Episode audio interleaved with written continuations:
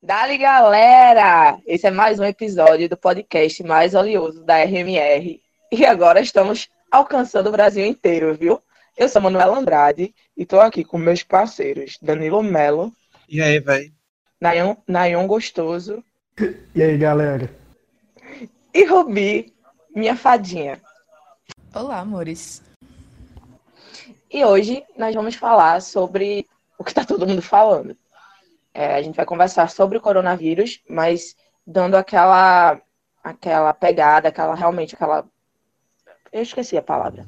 Mas é isso aí. Fala, é, associando com o que realmente a gente trabalha, né? Que é a questão da, da negritude e da periferia. Vamos falar de pobreza e coronavírus. Beleza? É nóis.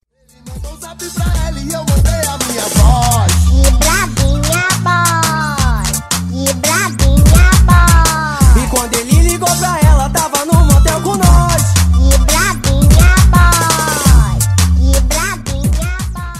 É, pra gente começar, eu quero convidar alguém, tem se propor, a fazer um geralzão sobre é, a chegada do coronavírus e tal, sobre o que é o coronavírus, na verdade. Quem quiser aí pode ficar à vontade.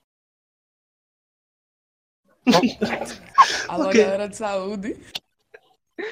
É, eu mesma falo, já que ninguém quer falar. Bem, é, começo do ano, acredito que em janeiro, é, foram começados a computar ah, alguns casos de coronavírus na China, numa cidadezinha que eu não consigo falar o nome.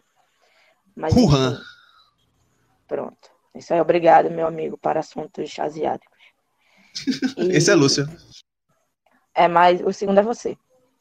E, enfim, é, passou de um surto e foi ganhando proporções cada vez maiores, né? Porque existe uma escala para classificar é, essas doenças que começam numa cidade, numa escala menor, numa escala regional, e acaba tomando proporções globais, né? Hoje nós vivemos uma pandemia, mas inicialmente era um surto, porque os primeiros casos aconteceram justamente nessa cidade do nome que Danilo acabou de falar.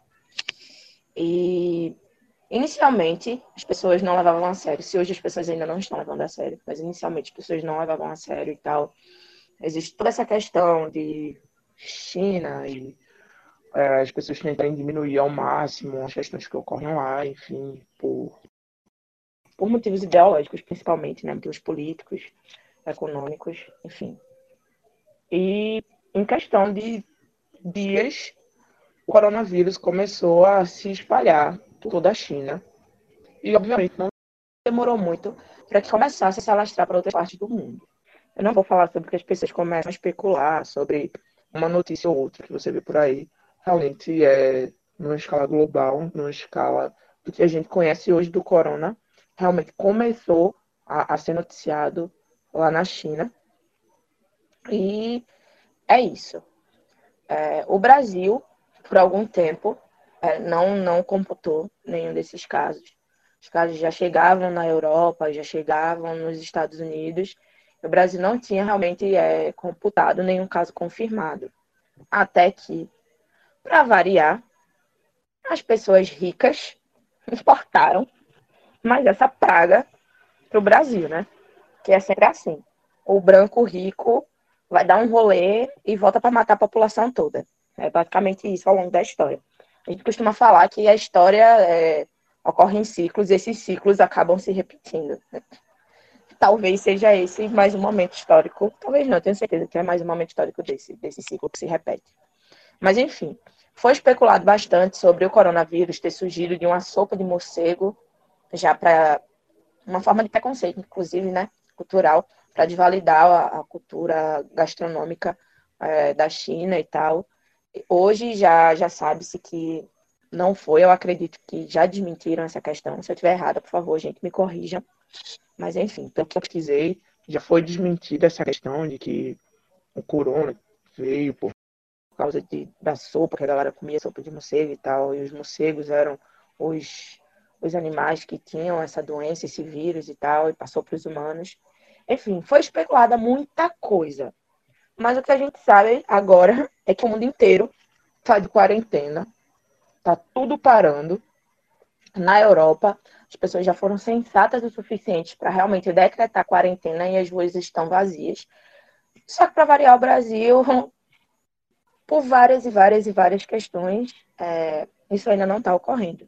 Daí eu quero abrir para debate, para que vocês é, comentem sobre, sobre esses casos iniciais, sobre essa questão inicial, inclusive sobre esse talvez preconceito à cultura chinesa aí, tá, tá com vocês.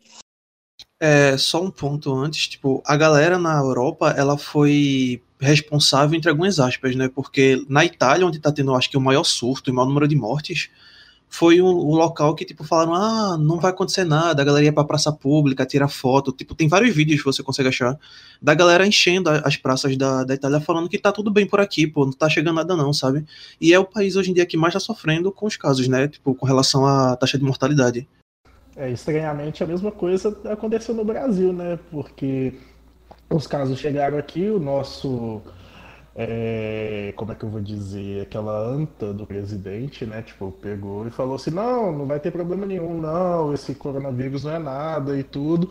E deixou a galera ir pra rua, a galera continuou indo pra barzinho, continuou trabalhando normal, pegando busão, pegando metrô, fazendo o que queria fazer. E agora a gente tá com uma série de casos aí.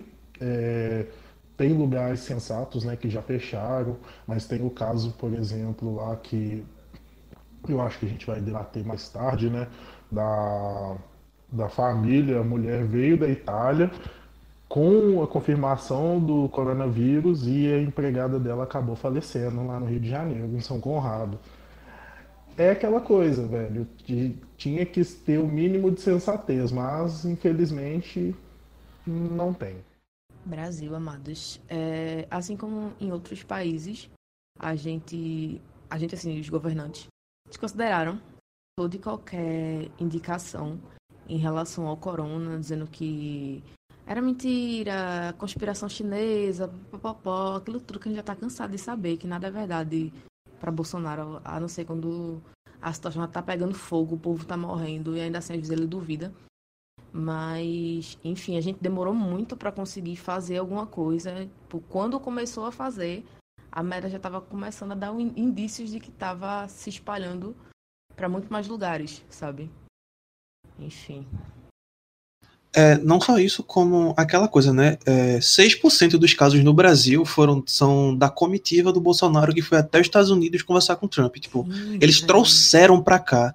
É, ele, o Bolsonaro, depois de um tempo de suspeita, é, quebrou o protocolo, saiu da quarentena e foi abraçar, foi apertar a mão de, de eleitor que estava lá na, no Distrito Federal. O Distrito Federal, se eu não me engano, é o estado que mais tem casos, né? Depois de São Paulo.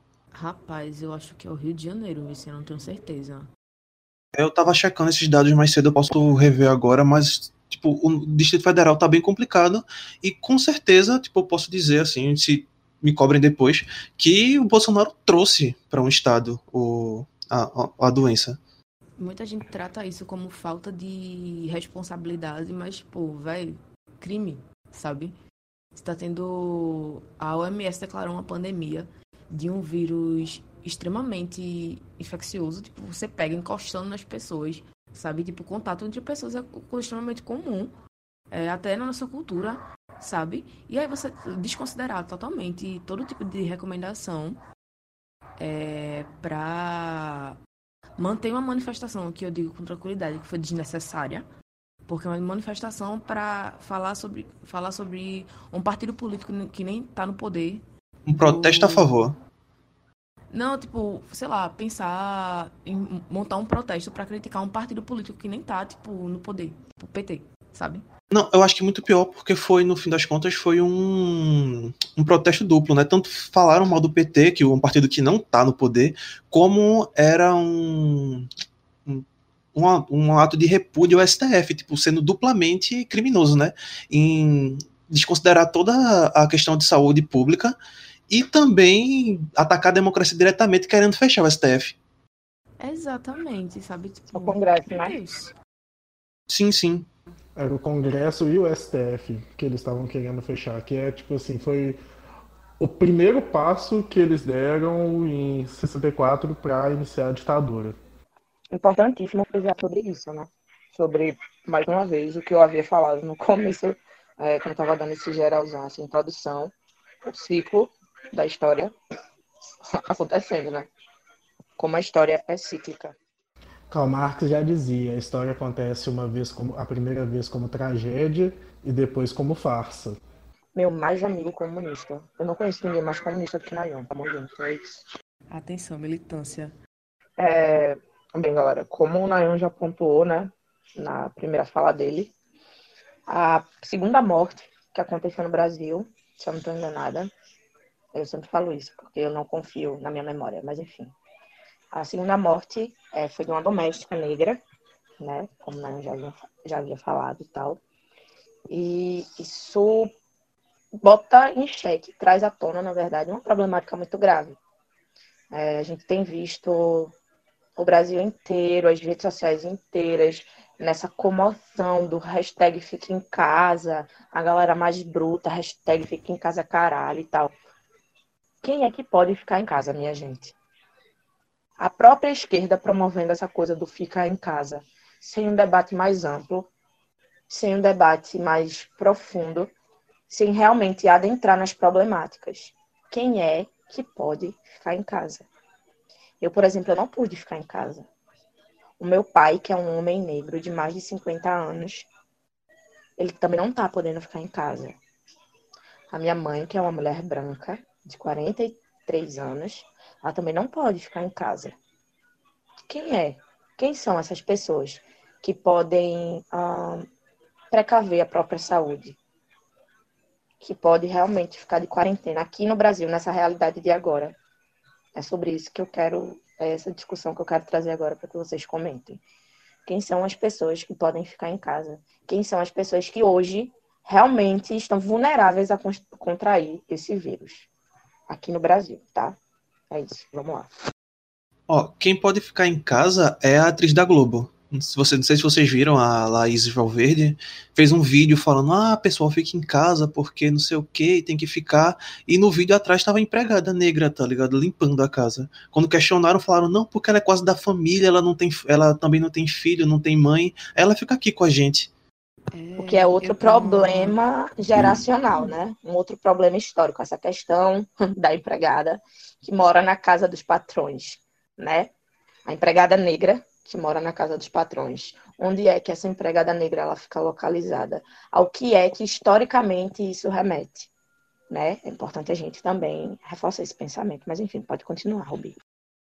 Exatamente. Eu estou numa posição um pouco privilegiada, porque eu sou estagiária e, graças ao pai, meu chefe tem consciência, então, tipo, eu tô liberada para fazer home office, mas ainda assim, tô precisando fazer umas outras coisas. Mas eu conheço, por exemplo, pessoas é, que trabalham por conta, por conta, eita, meu Deus do céu, autônomas, pessoas autônomas e que, tipo, estão tendo que trabalhar doidado, sabe? Transistas, é, manicures, a pessoa que trabalha com design de sobrancelha, que não estão tendo a possibilidade de simplesmente parar de trabalhar porque dependem desse dinheiro para tudo e não tem outra fonte de renda, sabe? É, eu tô vendo o caso, por exemplo, da minha tia, que eu fico com ela de vez em quando, quando tá em período de aula e tal, e que ela foi liberada do trabalho essa semana, depois de muita relutância, porque não queriam liberar ela de jeito, de jeito algum. E ela, tipo, uma senhora de mais de 50 anos, não tá no grupo de risco em questão de saúde, ela não tem nenhum problema e tal, não sei o quê, mas tem uma idade avançada que tecnicamente ela não deveria trabalhar. Mas estava trabalhando, lidando com crianças e teve uma enorme dificuldade para conseguir ser liberada para ficar em casa, sabe? Tipo, isso era o mínimo a ser feito, levando em consideração o estado de saúde que o país se encontra. É, o governo, desculpa, é, o governo federal em resposta é, a essa como posso dizer, essa quarentena falou não, vamos, vamos liberar 15 milhões para trabalhadores informais, sendo que a gente tem que lembrar que a gente está no pico de trabalho informal do Brasil. Então daria cerca de 200 reais por trabalhador registrado que poderia ter acesso a essa verba. 200 reais não é nada. Principalmente agora que tudo tá estourando o preço, porque a galera tá querendo faturar em cima da, dessa crise, tipo, preço de álcool em gel crescendo 300%. Tipo, as pessoas acham que álcool em gel é a cura do, do coronavírus, então estão comprando a doidada. Sabe, tipo, quem realmente trabalha informalmente, quem tem muita gente que não vai conseguir o mínimo para conseguir sobreviver. Sim, tem essa a questão do, do trabalhador informal, ela pesa muito porque, né, como o Danilo falou, o, agora a gente está num pico de trabalho informal, tem mais de 12 milhões de trabalhadores informais no, no país. E além disso, velho, quem que pode ficar em casa? Quem mexe com computação, que tem um computador em casa, ou pode levar o computador do escritório, tem advogado, que são, são profissões que, assim, o cara já não. Ele trabalha basicamente fechado no escritório, fica lá o dia inteiro. Agora, o trabalhador que pega um ônibus, tem que ir para uma fábrica, dona de casa, é, pessoal de supermercado, todo esse pessoal que mexe com, trabalha com o público mesmo, eles não podem ficar em casa. A profissão deles depende dele ir para a rua fazer alguma coisa. Esse tipo de, esse, esses trabalhadores, eles são mais suscetíveis a contrair o coronavírus e tem muita gente. Aqui em Minas, né, por exemplo, os professores custaram a conseguir ser liberados. Muitos, muitos não foram. O próprio governador de Minas pegou e fez uma. É, sancionou uma lei agora que ele é, não ia reduzir o, o quadro de horários, o quadro do funcionalismo. E aí o prefeito de Belo Horizonte foi e cortou, vetou a lei dele para reduzir, tipo, horário de ônibus, é, questão de funcionalismo público. Tipo assim, tá rolando uma guerra entre, entre os próprios poderes do governo. É uma coisa insana, porque os trabalhadores, o trabalhador, para ele trabalhar, a primeira coisa que ele tem que ter é saúde.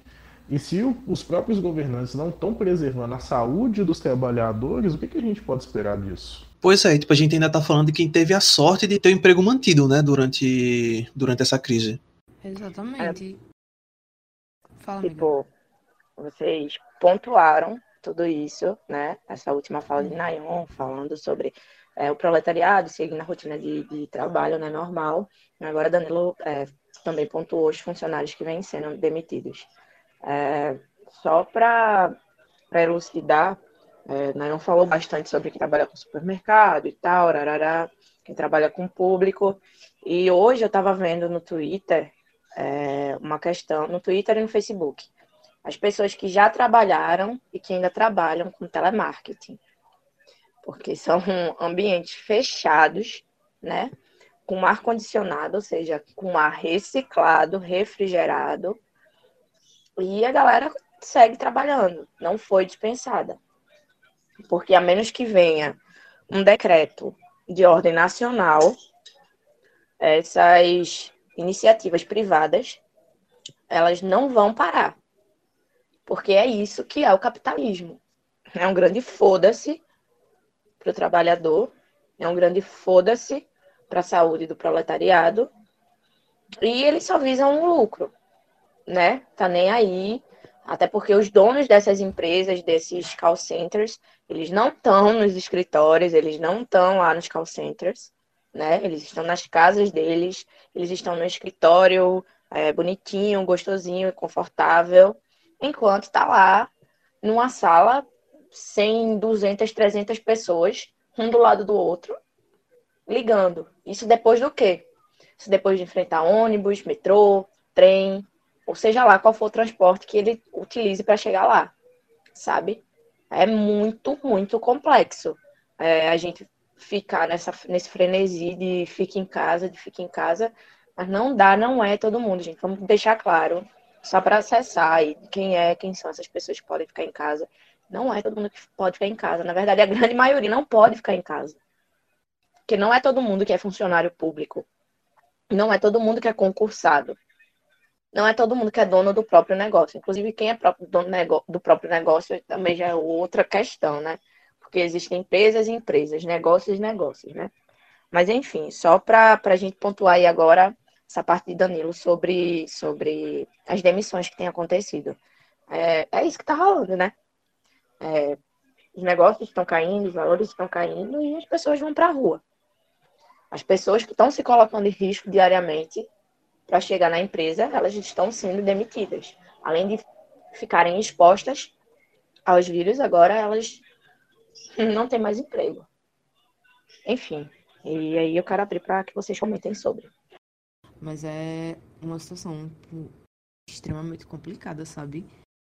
Eu tô numa posição em que, tipo, meu, no caso, eu não tenho emprego, meu estágio, ele não tá comprometido em momento algum, sabe? Então, tipo, eu vejo uma preocupação enorme da galera que trabalha com trabalha comigo. E tipo ah os estagiários estão bem e tal não sei o que porque a gente foi liberado para home office mas acho da galera não. Mas eu, eu, vejo também pessoas pessoas próximas a mim que estão tipo não tem a mesma sorte sabe? Que estão sendo cobradas todos os dias presença nos lugares.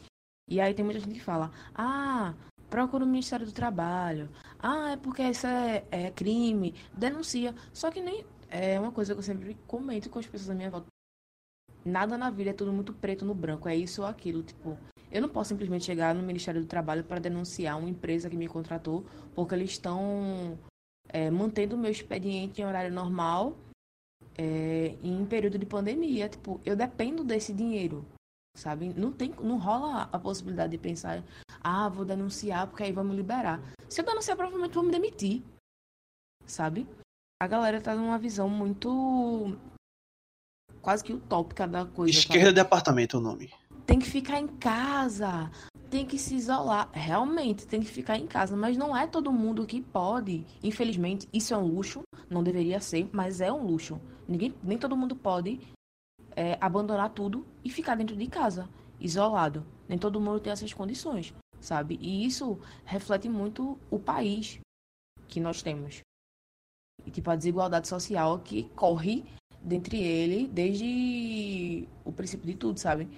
Porque, velho, se tem galera ficando em casa, tranquilo, sem se preocupar, e outras pessoas tendo que sair todo dia, se pondo em risco, pegando ônibus, pegando metrô lotado, mesmo contra indicações da Organização Mundial de Saúde, temos um, um problema gigantesco. Porque, tipo, contaminação, estamos aí, sabe? É foda, porque a gente ficar esperando que a iniciativa privada tome alguma atitude pensando nos funcionários, não vai acontecer. Não vai acontecer. Assim, o Ministério da Saúde é, aqui do Brasil é, aparentemente tem sido o único órgão, órgão que tem funcionado né, durante todo, toda essa questão aí, toda essa pandemia.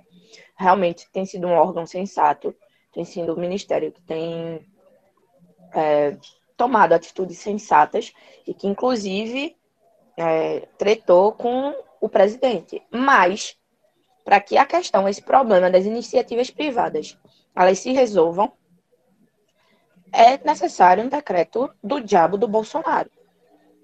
Se Bolsonaro não der um decreto dizendo que tem que parar tudo, não vai parar.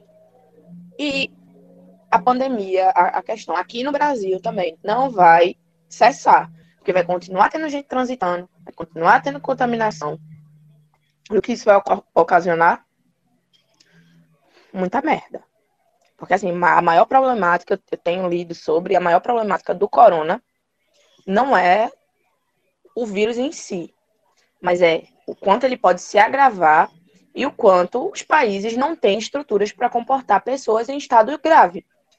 Não é uma coisa que realmente vai matar todo mundo mas que vai ocasionar uma superlotação no serviço de saúde que em nenhum país, por mais desenvolvido que seja, não está preparado para toda a sua população doente. Ainda mais a população mais velha, que acaba precisando de UTI, saca? A problemática, tipo, é, é uma grande bola de neve, essa questão é uma grande bola de neve. Eu comecei falando do, do, da porra do presidente, que não dá uma porra de um decreto, eu terminei falando do hospital que não vai ter condição de suportar os velhos que vão estar em estado grave, saca? É, queimando, queimando um pouquinho Fala. de pauta, queimando um pouquinho de pauta, é, a gente chegou no ponto que a, a Espanha estatizou todos os hospitais particulares para que pudesse ter to, é, garantir que todas as pessoas fossem atendidas, sabe? Tipo, chegou no nível que um país capitalista que segue toda aquela coisa de imperialismo aderiu a algo que o Brasil, que Cuba faz, que é ter um serviço público de saúde.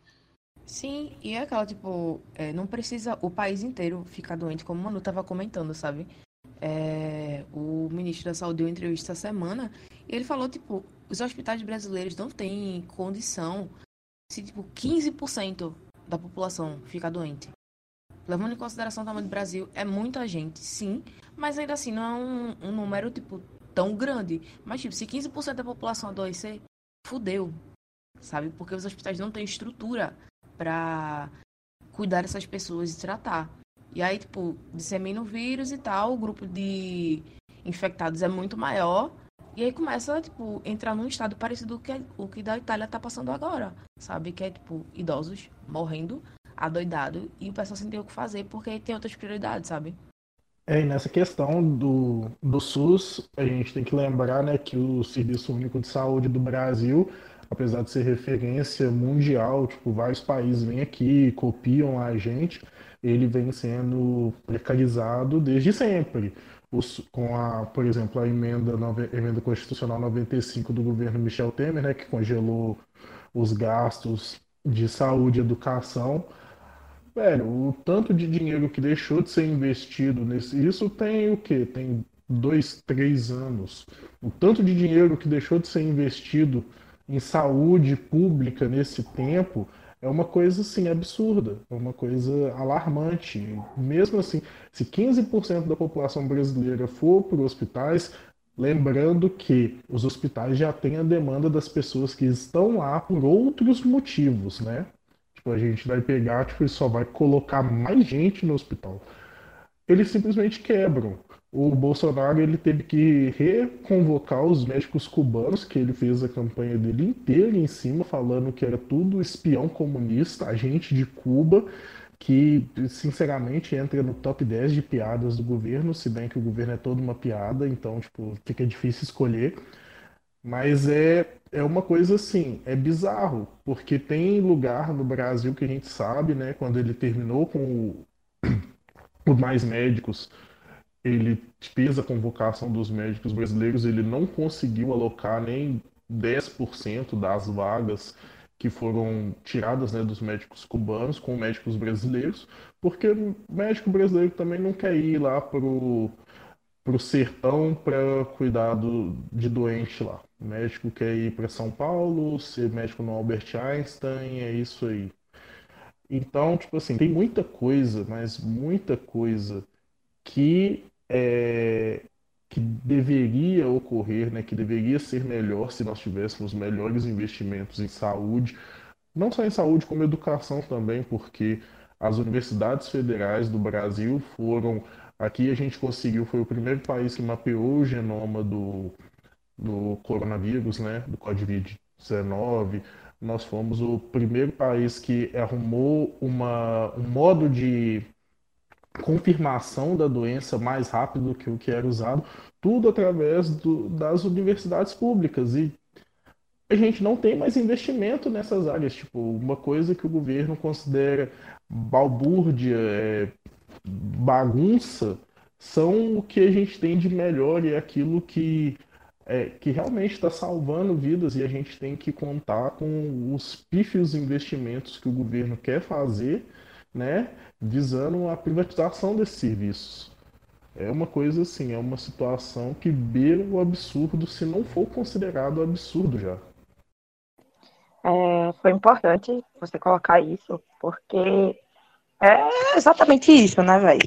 A campanha do Bolsonaro inteira é, é dentro disso, foi dentro disso, dentro desse espectro de privatização, de desmonte, de desvalidação de coisas que levaram anos, décadas para serem construídas.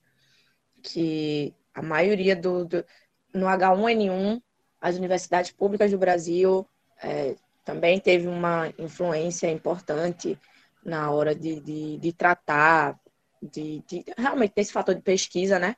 Sobre o H1N1, o SUS, mais uma vez, salvando um monte de vida, né, a partir de, desse outro, dessa outra pandemia, que foi o H1N1, enfim. As universidades brasileiras estão sempre, sempre se mostrando completamente efetivas frente a qualquer problemática. Porque esse ano já teve negócio lá do, do óleo nas praias. Esse ano, ano passado, sei lá. Teve negócio do, dos óleos nas praias. Quem foi que descobriu, quem foi que pesquisou, quem foi que, inclusive, conseguiu transformar o óleo em matéria-prima para fazer alguma coisa útil. As universidades públicas. Então, é, é um grande plot twist. Eu vou usar essa palavra mesmo. É um grande plot twist. Porque o cara tá completamente. Tudo que ele, que ele planeja, tudo que ele pensou, tudo que ele é, é, colocou na campanha dele cai por terra nesse momento. Se já estava caindo pela economia que não estava indo bem, né? Estava indo de mal a pior. Enfim, se já não estava lá as melhores coisas, e isso eu não falo enquanto esquerda, eu falo isso pelas visões gerais de outras pessoas. Agora é o momento em que, porra, só você sendo um imbecil, um completo imbecil, para ver que essa questão, tudo que ele levanta é uma grande merda. Que a gente precisa sim ter universidade pública, que a gente precisa sim de um sistema único de saúde, de saúde de forma gratuita. É necessário, é necessário. E a gente já sabe disso, quem é pobre sabe disso. Eu espero que os ricos que estão tendo que ser tratados pelo SUS, que estão tendo diagnósticos feitos a partir das pesquisas das universidades públicas, tenham um mínimo de noção, porque eu não espero muita coisa de gente rica, não. Não espero que eles vão é, mudar de ideia, não. Mas que eles criem pelo menos um pouquinho de noção sobre a merda que eles que eles estão pautando, que eles estão tentando efetivar aqui no Brasil, tá ligado? É, se a gente tira um lado bom, tem muita gente que gosta, né, tirar o lado bom das, das desgraças. Se tem um lado bom nessa situação toda, é ver todo o discurso de Bolsonaro caindo por terra, todo o discurso do Paulo Guedes caindo por terra. A melhor parte seria, claro, se o coronavírus pegasse esses dois velhos, Palmole e Ceboso, e matasse. Mas provavelmente não vai acontecer, né? Então, é isso. Só fazendo um pequeno adendo, eu vi uma, uma notícia esses dias sobre um casal é, norte-americano que foi diagnosticado com coronavírus. Eles estavam de estavam em viagem aqui no Brasil e o cara foi tratado no, no Sistema Único de Saúde, né, no SUS, e foi liberado para viajar de volta. E aí, quando chegaram no fim, tipo, no final do tratamento, eles pegaram e falaram assim, ô, oh, velho, quanto que eu tenho que pagar pelo, pelo atendimento? E eles não conseguiam aceitar que era de graça. Eles falaram, tipo assim, que nos Estados Unidos eles teriam pago no mínimo 10 mil dólares pelo tratamento. É um negócio assim, mano, quem tem 10 mil dólares para pagar um tratamento de gripe eu tenho Hoje em dia, quem tem 10 dólares. É, exatamente, 10 dólares são 50 conto, né, velho? Tem que pensar nisso daí também. Mas... Pois é, é só o teste para coronavírus é 4 mil reais, não é? Ou 4 mil dólares, uma coisa assim. Era isso que eu ia pontuar agora. Muita gente nos Estados Unidos estão deixando de ser diagnosticados. Diagnosticados, entenda, eu não estou falando nem sobre tratamento. Eu estou falando sobre diagnóstico. Os números nos Estados Unidos poderiam estar bem maiores do que já estão muita gente tem deixado de ser diagnosticada, porque o exame mais barato que existe lá para detecção de coronavírus custa 3 mil dólares. 3 mil dólares está em média 15 mil reais.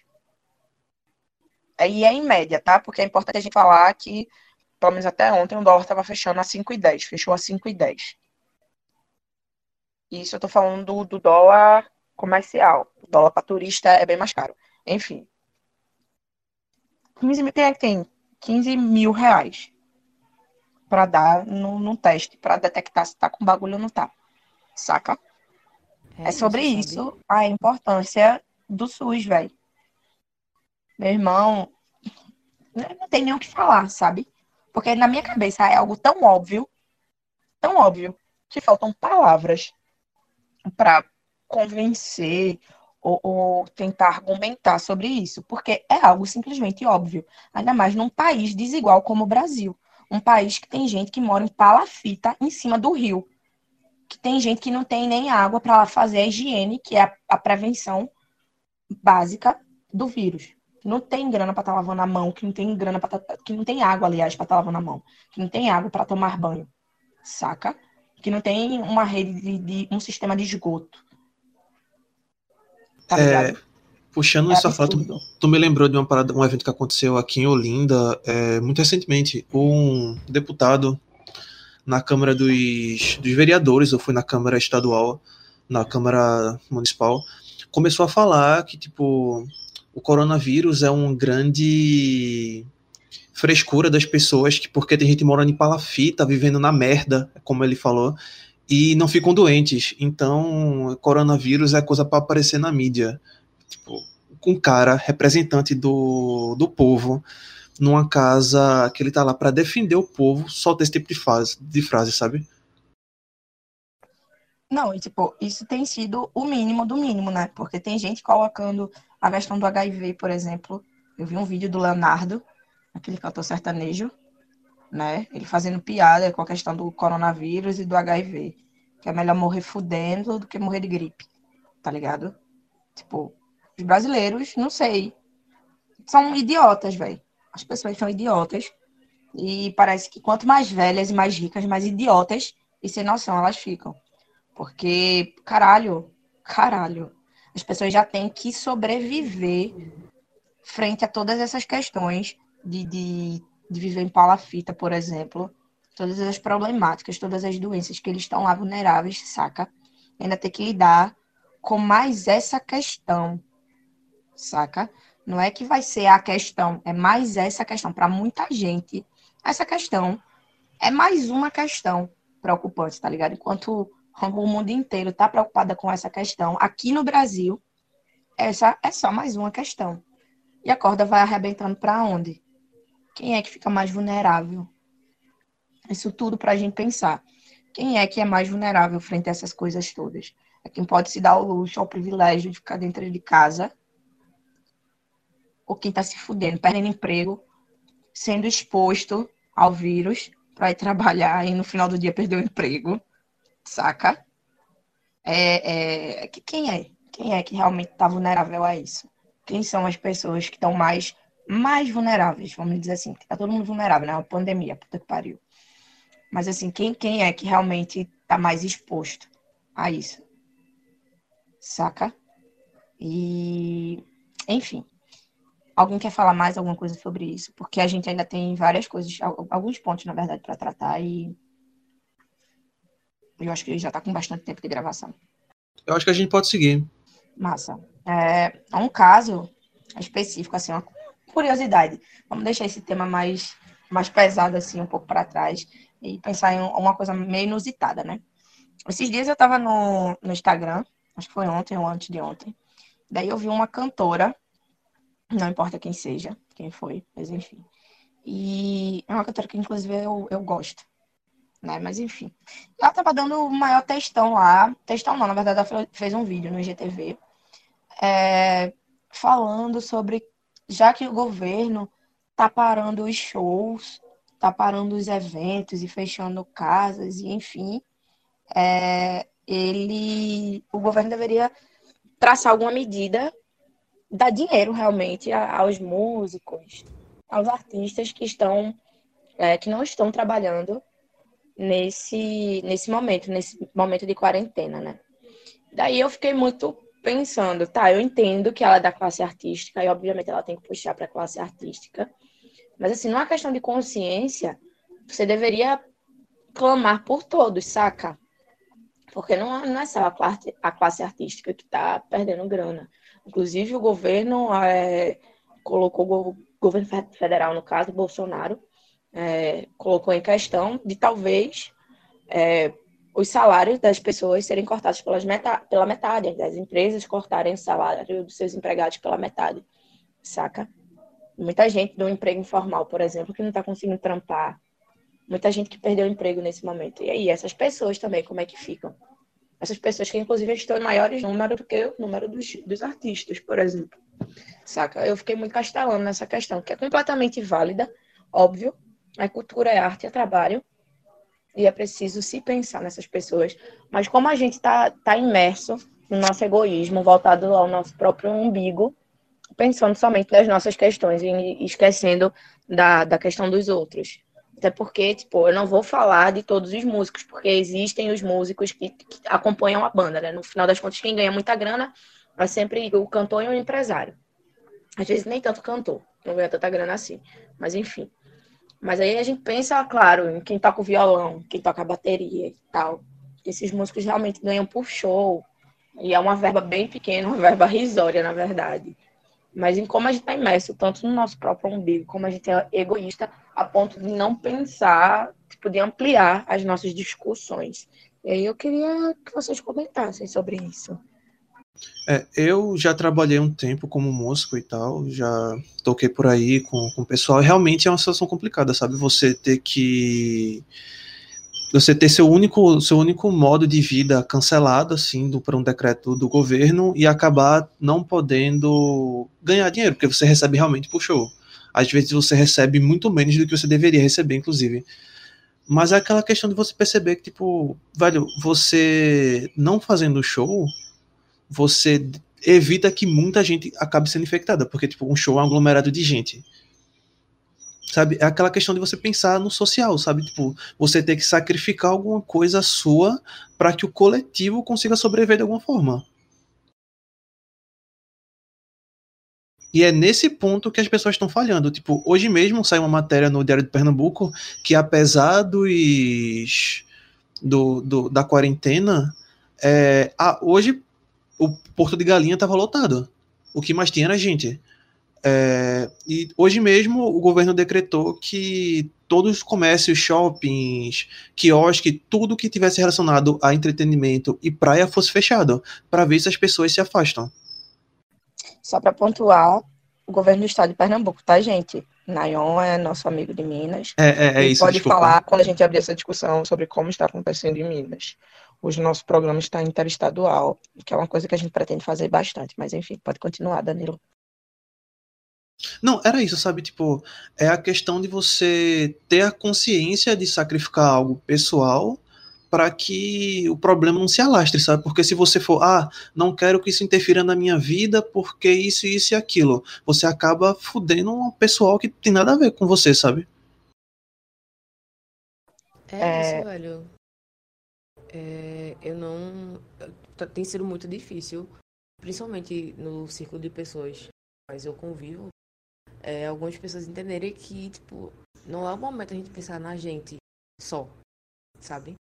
É, no momento que eu vou ficar isolado em casa, tipo, eu gosto de ficar em casa assim, mas não nesse nível, sabe?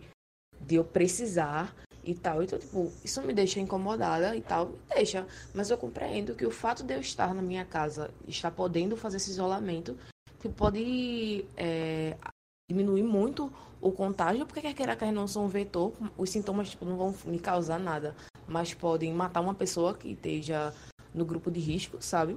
Eu entendo que é uma questão super complicada a dos músicos e artistas especificamente, porque eles dependem daquilo para viver da mesma forma como a gente, as pessoas em geral, dependem de trabalho e por isso estão cogitando não irem para o isolamento para conseguir dinheiro, é, eles também estão sofrendo com isso e recebendo as consequências. Mas, tipo, eu acho que o momento da gente pensar no geral, sabe? Pensar em como é que a gente vai lidar com tudo isso e não como é que eu vou viver. Ou eu sei que isso é questão importante, então não sei o quê, mas, tipo, vamos pensar no coletivo. É, Vamos deixar Nayan falar. Vai, vai, Nayan, dali. É, e tem um, um contraponto nisso, porque realmente quem não vai conseguir esse dinheiro por causa dos shows são os músicos que, tipo assim, é que nem a Manu falou, a galera que toca na banda, o cara que toca guitarra, o cara que toca bateria, o cara que faz ali um back vocal e tal, porque eu li uma matéria hoje que muitos artistas famosos, né, eles estão fazendo o quê? Já que eles não podem fazer o show, tipo, físico, eles vão lá fazer um show pela internet. Tipo, chega em casa, chama, pega ali voz e violão, toca umas três músicas, beleza, galera ouve pelo YouTube, às vezes ouve num, numa outra plataforma, e fica todo mundo feliz, velho. Só que esse cara que, tipo, que toca que acompanha um artista famoso e tudo, que faz esse. que trabalha com isso, que realmente depende disso, ele não tem esse mesmo suporte. Ele, esse cara vai ficar, ele vai ficar no aperto. igual o resto do, dos outros, como a gente fez a discussão lá atrás, o resto dos trabalhadores que tem que ir para a rua para conseguir seu sustento. Essa galera, sim, essa galera deveria ser olhada, essa galera deveria receber uma ajuda, deveria é, ter alguma forma de, de compensar é, esse tempo que eles estão parados. Agora, tem muito artista famoso aí que não precisa disso, porque os caras têm grana para, sei lá, se, se falar que coronavírus não pega, quanto mais dinheiro você tem, o cara tá imune durante 10 gerações, mas é aquilo, velho, não tem como. Aqui em Minas, eles também, eles, é, pelo menos em Belo Horizonte, foi soltado, lançado um decreto que a partir de sexta-feira não vai, não é para abrir mais shopping, não é para abrir mais bar. E olha que aqui tem bar pra caralho. Minas, Belo Horizonte, capital nacional dos bares. É, não é para abrir mais nada, porque é para evitar multidão, para evitar aglomeração, evitar mais pessoas com é, que peguem o coronavírus. E então, velho, tem e boa parte dos barzinhos aqui em Minas tem música ao vivo. É, bar abre, sei lá, quarta, quinta, sexta, sábado e domingo. Tem música ao vivo quinta, sexta, sábado e domingo. E aquele cara é o mesmo cara que toca ali, que fica ali, que tem contato com o público. Esse cara, ele tem que, ele tem que pensar, como vocês, todo mundo colocou aqui, não é pensar só nele, é pensar no coletivo. Só que nós também, enquanto coletivo, temos que pensar nesse cara, porque ele faz parte do coletivo. É, só para vocês estão me ouvindo, né? Sim, sim. Sim. Tá, só para elucidar melhor essa, isso aí que, que Nayon falou. Hoje, quando saiu é, o decreto do governo do estado de Pernambuco, né? A fala de Paulo Câmara e tal. É Paulo Câmara, né? Não, não o nome dele. É. É. quando saiu o decreto dele, o vídeo e tal, ele falando, é, o que eu não, o que não faltou foram pessoas reclamando desse decreto, sabe? Pessoas reclamando, falando, como é que eu vou ganhar meu dinheiro? Eu não vou parar de, de trabalhar, não vou parar, eu não vou parar de, de fazer minhas atividades, porque as pessoas realmente precisam, os barraqueiros de praia, por exemplo, me diz eles parando, o que é que vai acontecer? Menos na praia de Boa Viagem, boa parte dos barraqueiros que moram ali por dentro daquelas favelas que tem Boa Viagem, que realmente sobrevive daquele dinheiro. Quem tiver uma reserva, é bom, né? Vai conseguir é, sobreviver com essa reserva.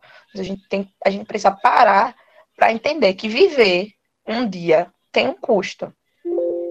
Tem um custo com alimentação, tem um custo com energia. Alguns estados, inclusive, estão dizendo que vão cortar pela metade, né?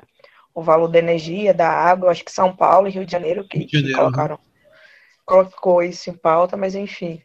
Existe um gasto com alimentação, principalmente. Se a gente não tiver dinheiro para colocar comida na mesa, se a gente não tiver como colocar comida na mesa, como é que a gente vai fazer sem dinheiro? De onde é que a gente vai comprar? E depois, quando, por exemplo, passando no cartão de crédito, e depois, como é que a gente vai fazer para pagar? Saca? É, a gente está tão despreparado para isso. O nosso país é tão desigual que não tem saída. A saída é a gente volta aquela coisa da corda arrebentar para o lado mais fraco. As pessoas pobres irem para a rua, se expor e trabalhar mesmo. De onde é que vão ter, como é que vão comer? De onde é que é, vão tirar um, dinheiro? Um cenário que eu vejo é que, por exemplo, os serviços de entrega que a gente tem por aí de aplicativo vão ter um aumento considerável no, no movimento, sabe? Tipo, eu acredito que as pessoas vão, ah, vou mandar fulaninho para mim, ir ali no mercado para mim comprar tal, tal coisa aqui no aplicativo massa, uma galera vai ter uma renda, sendo que ela vai estar tá, ela tá, ela vai tá se expondo para poder ter essa renda. Eu vinha falando com um amigo durante essa semana, Bruno, inclusive Bruno, se você estiver ouvindo isso, eu amo você, estou com saudade já. Mas a gente vinha conversando sobre isso é, desde quinta, desde quarta-feira da semana passada, na verdade.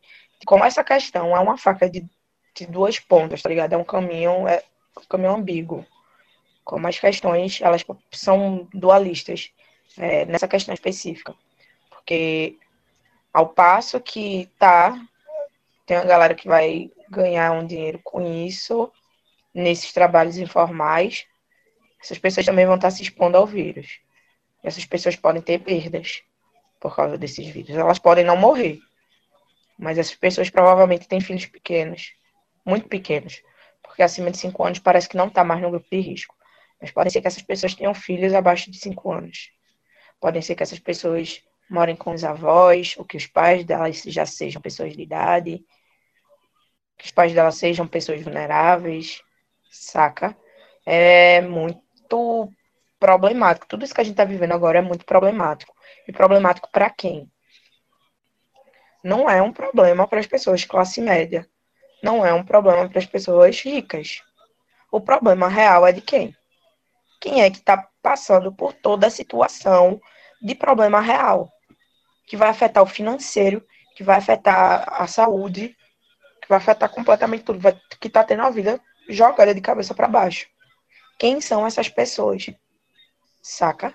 É, o programa da gente hoje, eu acho que é, é sempre pra, tipo, a gente tá comentando e a gente tá falando sobre tudo que tem acontecido, tá falando sobre esses pontos que a gente tem para falar, mas eu acho que o ponto-chave é sempre a gente rememorar quem são os maiores afetados aqui no Brasil por toda essa situação, por todo esse caos.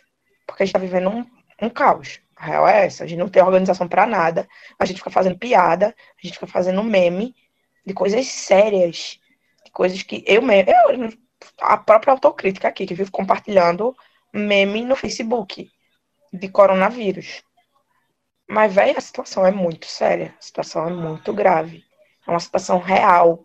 Que tá levando países a simplesmente não ter um pé de gente na rua, tá ligado? Onde a gente já deveria ser esse país que não tem um pé de gente na rua, mas a gente não tem estrutura para ter, para não ter um pé de gente na rua. Por que a gente não tem estrutura? A gente volta pro ponto principal. O Brasil é um puta país desigual do caralho. Não tem como. A realidade é essa, não sei vocês, quero saber o que vocês pensam sobre isso. Mas para mim, não tem como não ter um pé de gente na rua aqui no Brasil. E tem um ponto que é aquilo, a pessoa, para o conforto da sua casa, manda, sei lá, ah, pega lá, manda o rap fazer compra para ela, levar as coisas tudo em casa, beleza.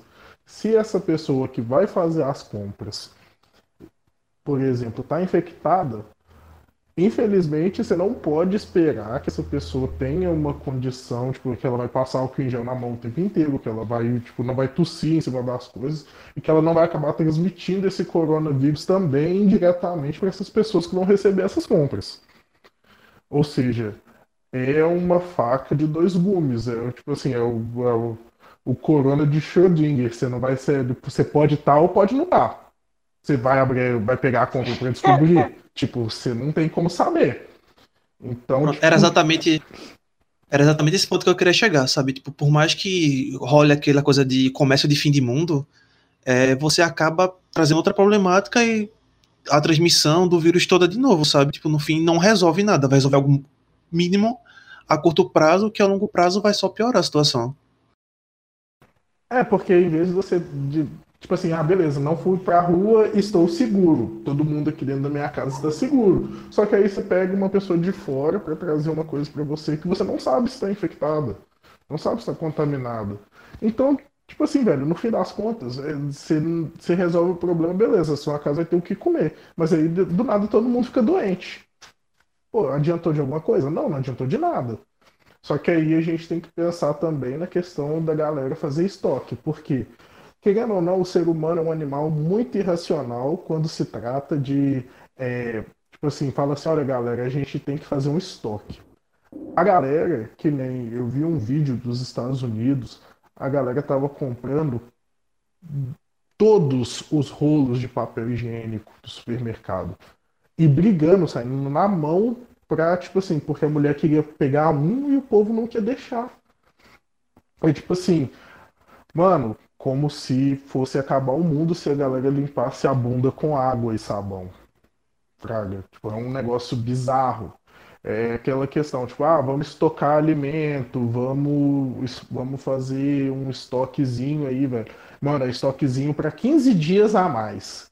15 dias, duas semanas. O que, que sua família consome em duas semanas? Beleza, daí você vai comprar só isso a mais. Não é pra você comprar carne para dois meses, nem para acabar com, a, com reserva de arroz e de feijão da sua cidade, não, velho. É tipo assim, é duas semanas, 15 dias.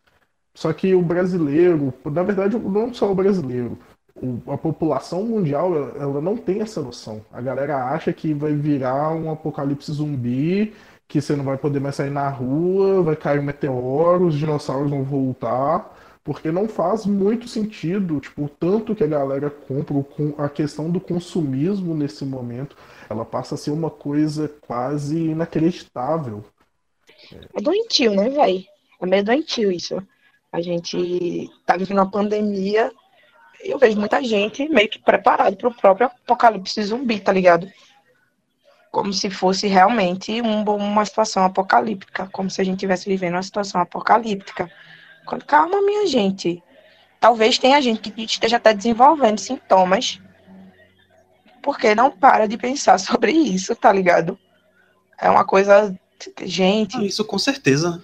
É muito. É, isso é muito doido, velho. A hipocondria é tipo, é real, velho. A hipocondria é real. Sim, eu não vou mentir que no início eu também tava assim. Hoje, por exemplo, eu tossi e eu postei no Twitter. Pronto, fudeu, tô, toss tô tossindo. Saca? Tipo, é uma situação assustadora. Ao passo que, tipo, o que torna a situação ainda pior é a própria cabeça da gente, saca? Eu acho que segunda-feira, quando eu tava indo pro trabalho, quando eu tinha um, é, eu passei por um posto de gasolina e os carros estavam fazendo fila no posto. Tá ligado? Os postos estavam muito movimentados. Realmente parece que a galera tá se preparando, não sei, para uma guerra, para uma situação em que, sei lá, as pessoas ao invés de morrer com coronavírus vão virar zumbis e vão cérebro, cérebro, uma coisa bem de Walking Dead, sabe? E, gente, não é, não é exatamente assim, não. Óbvio que a gente precisa ter cuidado, principalmente quem tem filho pequeno, quem tem velhinhos por perto. Mas, porra, calma, calma, saca? Gente, o que é pior? Eu vou falar um, um negócio que é, tipo, melhor definição pra esse momento que a gente vive, sabe? Farinha pouca, meu pirão primeiro. A galera só pensa em, tipo, meu Deus, o pior cenário, o mundo tá se acabando, socorro, Illuminati, é isso, isso aqui. Aí pronto, estoca tudo de comida e esquece, tipo, véi, quando você compra um produto em grande quantidade e aí não tem como repor, porque por causa da situação é, da pandemia, tipo, muita coisa está sendo reduzida de produção e tal, porque não tem condição de produzir, as pessoas têm que ficar isoladas e tal. O preço sobe. Se o preço sobe, nem todo mundo tem condição de comprar. Então, tipo, a gente já entra num, num rolê muito maior que é, tipo, outras pessoas não tendo acesso ao básico porque o preço está muito alto. E aí, tipo, pessoas vão passar a morrer de outras coisas, sabe? Pronto, tipo, a gente já dentro, antes de gravar o programa, às vezes parece que a gente tá conversando um monte de coisa assim desenfreada, sem, sem uma noção. A gente trabalha com pauta. E dentro da nossa pauta, é, a gente deveria falar agora sobre a questão do SUS, só que aí a gente já falou, né? Se alguém quiser acrescentar mais alguma coisa sobre a importância do SUS, para a gente partir assim mais para o final, porque o programa já está ficando um pouco longo. É, eu queria falar uma coisa sobre o SUS. É, antes do carnaval, eu adoeci, assim, do dia para noite, fiquei bastante mal, com a febre muito alta, e eu fui para um, uma UPA, né, uma unidade de pronto atendimento 24 horas do Sistema Único de Saúde. E chegando lá, a primeira coisa que o médico perguntou, assim, que eu tive sintomas foi: você saiu do, do país? Você teve contato com alguém que saiu do país? Falei lá tudo que tinha acontecido, não tive nenhum contato. Ele chegou e falou: olha, eu vou lhe dar um medicamento e você volta, você volta para casa. É, se aparecer algum sintoma respiratório grave, você volta aqui, porque realmente pode ser algo mais sério. Se não, é só uma, uma gripe fora de fora de época e tudo bem. Tipo, o que não, não pode fazer é amarrotar de gente aqui que tá doente quando pode acontecer de chegar uma enxurrada de pessoas doentes com algo mais sério e eu acabar pegando o lugar que alguém de alguém, sabe? Ou com imunidade baixa acabar me expondo a algum vírus. Então, acho que tipo, se você tiver com aparecendo alguns sintomas, espera um pouquinho, fique isolado da sua família, espera um pouco. Se você realmente apresentar um, um quadro grave de problema respiratório, aí sim você procura o posto de saúde. Certo, massa. É, gente, a questão é... do SUS, ela é. Foi mal, Rubi, acho que eu te interrompi. Mas a questão do SUS, ela é... a gente tem que tomar muito cuidado é, com essa questão de, tipo assim, não achar que qualquer coisa que a gente tem hoje é coronavírus. Se você tem certeza que você está com sintomas, são oito sintomas do, do mais grave, do menos grave para o mais grave, que é tosse, é, falta de ar, é, febre muito alta e tem os outros sintomas, né? Mas se eu não me engano, febre alta, dificuldade para respirar são os dois sintomas que assim são os mais graves, são aqueles que você deve pegar e ir realmente para fazer o teste. Se você sentir isso, vá e faça o teste. Se não, como o Danilo falou, se isole, fique em casa, é, não dê, não vá no posto de saúde, porque se você tiver com alguma coisa, você vai, se não tiver com nada, na verdade, você só vai sobrecarregar o sistema único de saúde. E hoje em dia, dado as condições né, da pandemia, o sistema único de saúde não precisa disso. Ótimo, perfeito. É, acho que só para a gente finalizar assim, os pontos que estão em pautas e adentrar em, em pontos, em situações específicas, é, eu acho que esse momento evidencia muito a importância é, de duas coisas. A primeira, um Estado eficiente, que realmente zele pela população. E o segundo, e talvez o mais importante, inclusive, chamado direitos trabalhistas. É, hoje, toda, todo pânico, ou melhor, a maior parte do pânico, não é causada aqui no Brasil pela doença em si, mas do impacto disso no trabalho das pessoas. Como as pessoas é, vão acabar ficando sem dinheiro, como as pessoas estão é, com dificuldade para chegar no trabalho, estão com dificuldade de, de, enfim, toda essa questão de trabalho mesmo. E é muito interessante de como a gente tem tido nossos direitos é, cerceados né, ao longo desses últimos anos, principalmente após a, a Temer assumir, e como é uma das principais pautas, né, a pauta pela qual, inclusive, Guedes entrou no plano de governo de Bolsonaro, que é justamente cerrar nossos direitos é, enquanto trabalhadores. E agora a gente vê a importância de realmente ter é, os direitos, né?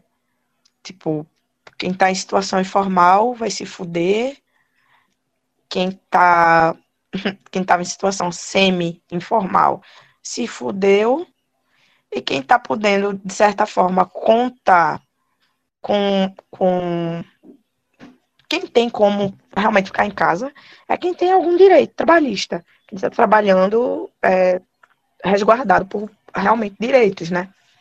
É importante a gente pensar nisso, a gente levar isso como reflexão para que a gente volte a realmente reivindicar os nossos direitos trabalhistas. Porque trabalho informal é uma merda, trabalho semi-informal é uma merda. E a gente precisa ter direitos para nos acobertar, principalmente nessas situações. Claro que existem tantas outras situações no nosso dia a dia, no nosso cotidiano, na qual a gente precisa desses direitos. Mas situações assim deixam ainda mais em evidência a necessidade de direitos trabalhistas. Alguém mais quer pontuar sobre isso? Então, a questão do, dos direitos trabalhistas, né, é, é um negócio bastante complicado, se você for pensar, tipo, já que o Paulo Guedes entrou nessa questão, né, do, da privatização de tudo e de todos, da questão da uberização do trabalho, né, que é o trabalho informal, e que para o Estado, né,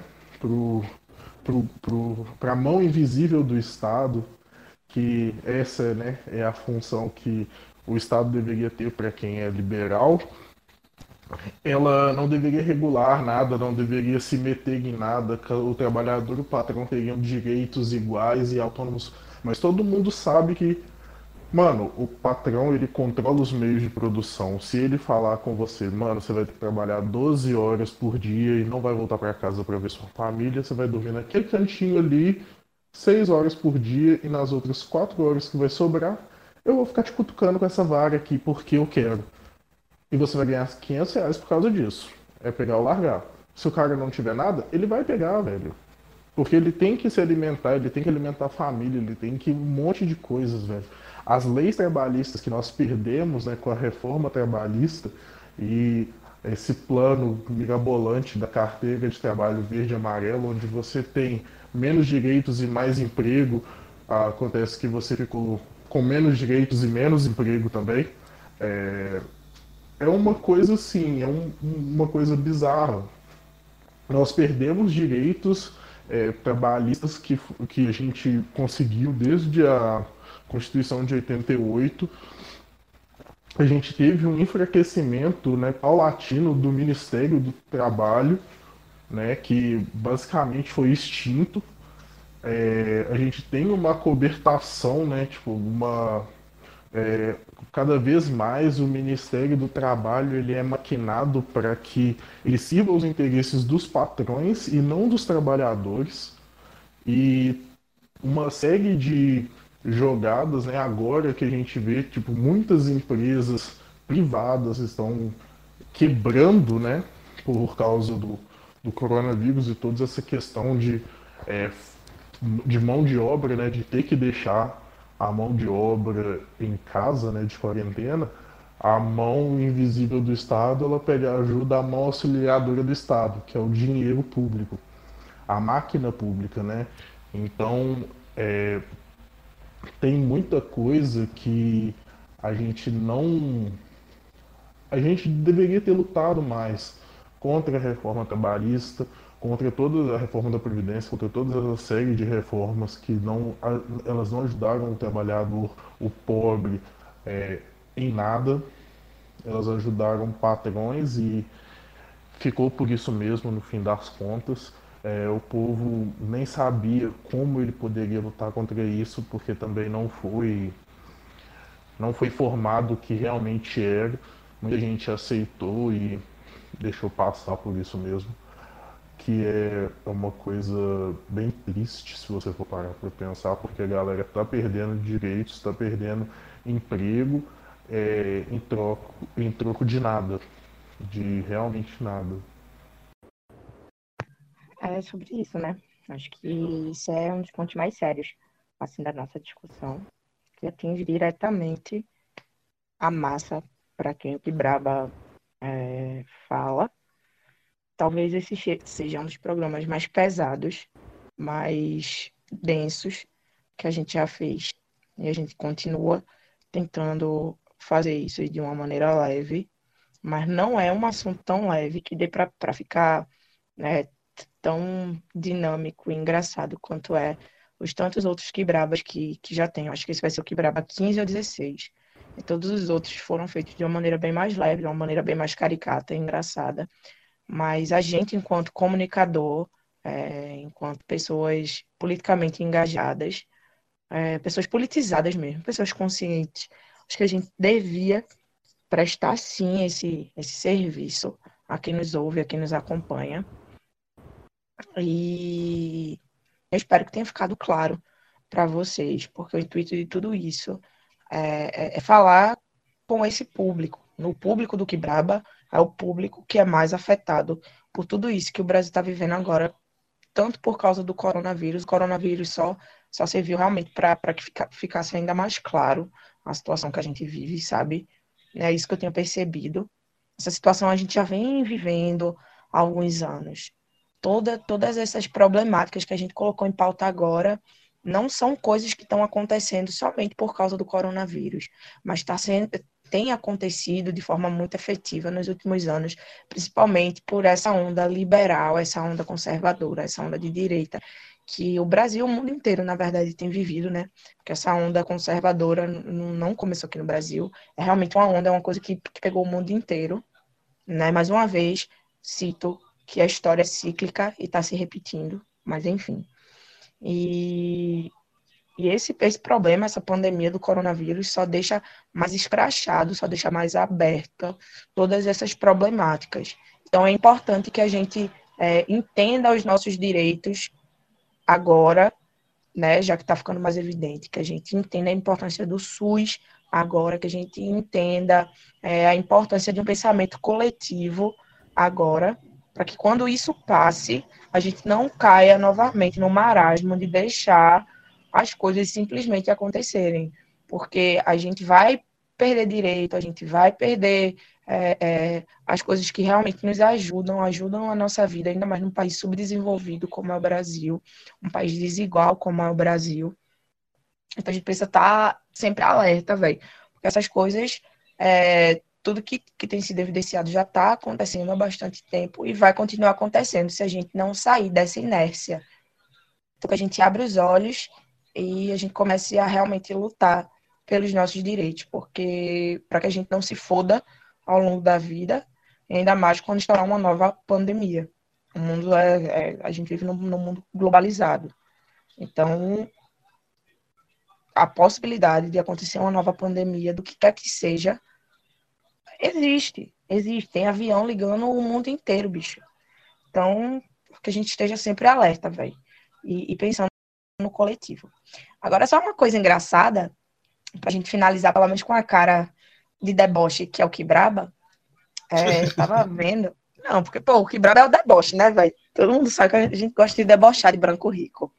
Ah, tem que fazer uma piadinha no final pra terminar mais leve, porque o programa foi pesado. Foi pesado, eu acho que foi também o programa mais longo da gente. Então, se você escutou até aqui, porra, muito obrigada, vai por confiar no nosso potencial. Então, agora você vai ter o deboche. Sim. Minha gente, pelo amor de Deus, que palhaçada é esse panelaço? É... Ai, Véi, ai. vai lavar a casa da cachorra. A esquerda, hoje, essa esquerda hegemônica, cirandeira do caralho, puta que pariu, eu quero que vocês vão tomar no meio do cu. Você pode botar 20 matéria no meu Twitter, respondendo lá no meu Twitter, pode botar 20 matéria na casa do caralho, enviar pro meu e-mail livre o caralho, dizendo que panelaço é histórico e é efetivo. Mas eu quero que vocês vão tomar no cu, porque é ridículo. É ridículo vocês estarem no alto do prédio de vocês batendo panela. O que é que difere vocês da mesma galera que estava batendo panela para tirar Dilma?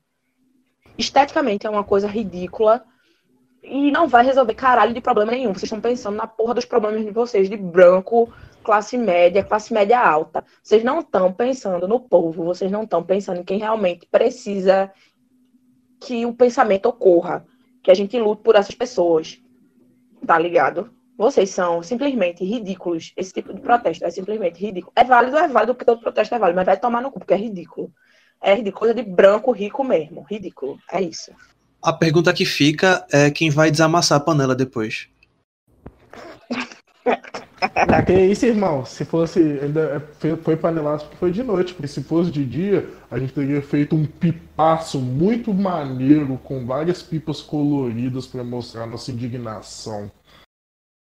Caralho, mas isso aí ia ser a cara, a cara do que braba, a cara da, da favela, né? Soltar uma pipa com, sei lá, Bolsonaro vai tomar no cu, ou soltar uma pipa que foi feita com, com a foto do Bolsonaro colocando a máscara errada. Caralho. Daí ia ser fizesse, não, fizesse isso, pô, ia aparecer policial com cerol, tá ligado? Cortando as pipas. Exatamente, só as linhas chilenas da polícia. Meu Deus do céu, eu juntei Danilo com Nayon. Meu pai amado. As piores piadas podem sair daqui. Ba... Aguente agora. Fiquem à vontade, a gente nem começou. Aqui. A gente nem começou, velho. Não, Sara, as piadas de vocês são muito parecidas. São piadas péssimas, inclusive. Mas. Ah, e tem mais um ponto de deboche. Enquanto tá pobraiada do caralho, preocupada de perder emprego, preocupada de se infectar, enquanto tá indo pro trabalho, tomando no cu mesmo foda-se, tá a galera rica, a galera classe média fazendo o quê? Além do panelaço Ai, tô tão preocupado por causa da minha viagem. Não tô conseguindo adiar minha viagem. Essas empresas aéreas, essas empresas de turismo. Ai, ai, meu Deus. A galera Ah, essa galera é muito egoísta, bicho. Um monte de gente fudida pra caralho, um monte de gente. Ah, que não sabe nem de onde é que vai tirar dinheiro pra comer, bicho. E a galera realmente postando em rede social super preocupado, porque a agência de turismo não quer cancelar o caralho da viagem que ele tinha marcado. Véi, eu entendo que é direito dele. Mas porra, puta que pariu. Guarda esse white people problem pra você, caralho. Ah, que inferno. Nessas horas que eu me arrependo de ter olhos e ouvidos. Mano, eu acho que a pessoa devia ir, velho. Pega e vai, faz a viagem, velho. Vai lá. Vai na fé, se irmão. Se, infecta. morrer, acontece, sabe? Uma Faz hora parte. todos nós encontraremos o fim inevitável da morte. Então você só vai adiantar o seu, bicho. É isso aí, pô. Morrer, morreu. Dá em nada. Se você querer acreditar em alguma coisa, você vai, sei lá, para outro plano. E encontrar Jesus e quem mais quiser. Dependendo Cinco da dias no crença. umbral. para outras crenças, você vai ter a chance de novamente voltar à Terra assim, ou a outro planeta, não sei. Ou se você não acredita em nada, acabou. Ó, vai estar livre desse sofrimento terreno, desse tanto de gente chata do caralho. É isso, a vantagem, bicho. Ah, velho, olha só, se a pessoa for morrer mesmo, o médico sempre vai poder chegar lá e vai poder cantar Vanessa da Mata pra pessoa. É só isso, não tem mais jeito, acabou, boa sorte. Vai com Deus, filho. Fica com Deus. Mas é isso. Alguém quer pontuar mais alguma coisa? Só pra gente finalizar agora. E é isso. Vamos lá. Palavras finais, considerações finais, pessoal. Tá Acho bom. Eu vou falar, menina. Peraí, me dá um minuto. Oxi. É, eu acho que a gente deixou muita coisa correr solta ao longo desse tempo, sabe? Tratando possíveis eleitores de Bolsonaro como piada e tal. Ah, é bom, é bom, não sei o que. Enfim. Gado. É, o momento, tipo, que a gente tem pra correr atrás de alguma coisa e se ligar, sabe? Se conscientizar do que tá acontecendo. É agora, sabe? Então, defenda o SUS, velho. Defenda os direitos trabalhistas. Tipo, não é brincadeira quando a gente fala pra correr atrás dessas coisas, porque se a gente tivesse todos os direitos que a gente deveria ter, essa situação não, ter, não estaria na situação, no, no auge que ela tá agora, sabe? A gente estaria tipo, super tranquilo. Pessoas não estariam preocupadas em perderem seus empregos porque estariam acobertadas, sabe? Mas a gente deixou tanta coisa correr solta por, ah, é brincadeira, ah, isso não vai acontecer, gente, pelo amor de Deus. Vai, acredite que Bota pode acontecer. mesmo, né? Porque tem gente que é Sabe? burra mesmo e acha que trabalho informal. Tem gente que é burra e acha que trabalho informal é realmente a solução para todos os problemas do mundo. Tem gente que é burra mesmo, Enquanto então não- parem de ser Não burra. é, sabe? Então, se conscientizem das coisas. É, se aproveitem esse período de quarentena para quem puder ficar em quarentena. É, estudem, façam coisas é, relevantes. Ou simplesmente descansem, porque, né? Todo mundo cansado, a vida desgraça a cabeça da gente e o corpo também, então. Mas é isso, galera. E quem tiver que continuar trabalhando, desejo muita saúde e que você não pegue coronavírus. Pesado. Mas enfim, alguém mais? É a vida, né? Bom, galera, queria agradecer a chance de participar do Que Bravo. Eu já acompanhava alguns, acompa- acompanhei alguns podcasts e para mim é uma honra estar aqui participando com vocês. É, Fofo. falar um, vou falar aqui um é, rapidinho, né? Porque realmente o que a Rubi falou é muito importante. Defendam o SUS, defendam os seus direitos, os direitos trabalhistas, o direito de, de poder se é, se livre expressar, né? São direitos que a gente tem aí que estão sendo atacados dia e noite, noite e dia. A gente não sabe quando que a situação vai virar, que nem é, a gente, todo mundo achava que o Bolsonaro era uma piada, era um meme de internet, acabou que esse meme de internet virou o presidente da República. E com isso vieram um monte de merda junto. Então vamos botar a mãozinha aí na consciência, começar a pensar direito sobre as escolhas que a gente faz. No período de quarentena, fique em casa, leia um livro, assista um filme, pega aquele plano seu que você colocou na gaveta porque você começou a trabalhar, tira ele da gaveta, dá uma olhada, é, faça um curso na internet, tem vários sites, é, a faculdade de Harvard, o Udemy, que é um site de cursos muito bom, que eles disponibiliz- disponibilizaram vários cursos gratuitos para a galera fazer nesse tempo de, de quarentena. Então, tipo assim, o que você aprender, né, conhecimento, ele vai ser sempre seu, ninguém vai te tirar isso. Ao contrário dos nossos direitos que estão sendo tirados, mas tudo bem. Vamos lá. É, vamos ficar de boa aí, tranquilo. Vamos pensar no coletivo aí, porque nós fazemos parte do coletivo, né? E é isso aí. Valeu. É, é... O que eu queria dizer é que gargarejo de vinagre com sal não mata o coronavírus. Suco de acerola não mata o coronavírus. E, tipo, não acreditar em qualquer coisa que chega no seu WhatsApp falando que, ah, porque dentro do Real Hospital Português tem uma ala com 100 infectados. Não, velho. É, busque meios oficiais de, de comunicação, os jornais que você sabe que tem uma relevância e tem um trabalho sério para se informar, porque você se informar por áudio de WhatsApp realmente não é uma coisa que vai trazer uma coisa bem averiguada, sabe? Poxa, então aquela informação que chegou aqui pra mim no WhatsApp que cocaína mata o coronavírus era falso? Putz. Cara, é falsa, é falsa. Estou injuriado. Droga, depois que eu gastei 100 conto. Exatamente. Chateadíssimo agora. O que, que eu vou fazer com toda essa farinha de trigo? Vou fazer um bolo. Leva pro Procon, amado. Se enganar, propaganda enganosa. É... Tá. Loló também não mata não, tá, gente? Só pra deixar claro. Cocaína não funciona, Loló também não. É... Eu tenho mais um, só assim, tipo, concordo plenamente com tudo que todo mundo falou. Vou pontuar as duas coisas e aí a gente vai anunciar nossas redes sociais, tá? Pra terminar realmente. É, o primeiro ponto é que deixem de ser idiotas de pensar que a China criou o vírus em laboratório e tem um antídoto e fez tudo isso para dominar o mundo e derrubar a economia global e ser a grande potência econômica do mundo. Deixem de ser idiotas, tá? Isso é o, o próprio suco da idiotice, da burrice da estupidez humana. É você ser muito burro e te aproxima ainda mais intelectualmente de Bolsonaro. Porque esse pensamento é o pensamento dele, tá? Então deixem de ser idiotas. Isso não existe. Não existe, tá? Se tivesse algum país para fazer isso, esse país seria os Estados Unidos, que é o próprio suquinho do capitalismo, tá pouco se fudendo pro resto do mundo, que joga bomba onde cai bem entende e mata pessoas como se fosse uma formiga, como se fosse uma pulga, um piolho, tá? É isso, só primeiro ponto, assim, parem de ser idiotas, Vocês, isso é, é muito estupidez. Eu tenho vontade de socar a cara de quem reproduz esse tipo de ideia idiota. Isso é ser muito burro, muito burro, e eu odeio pessoas burras.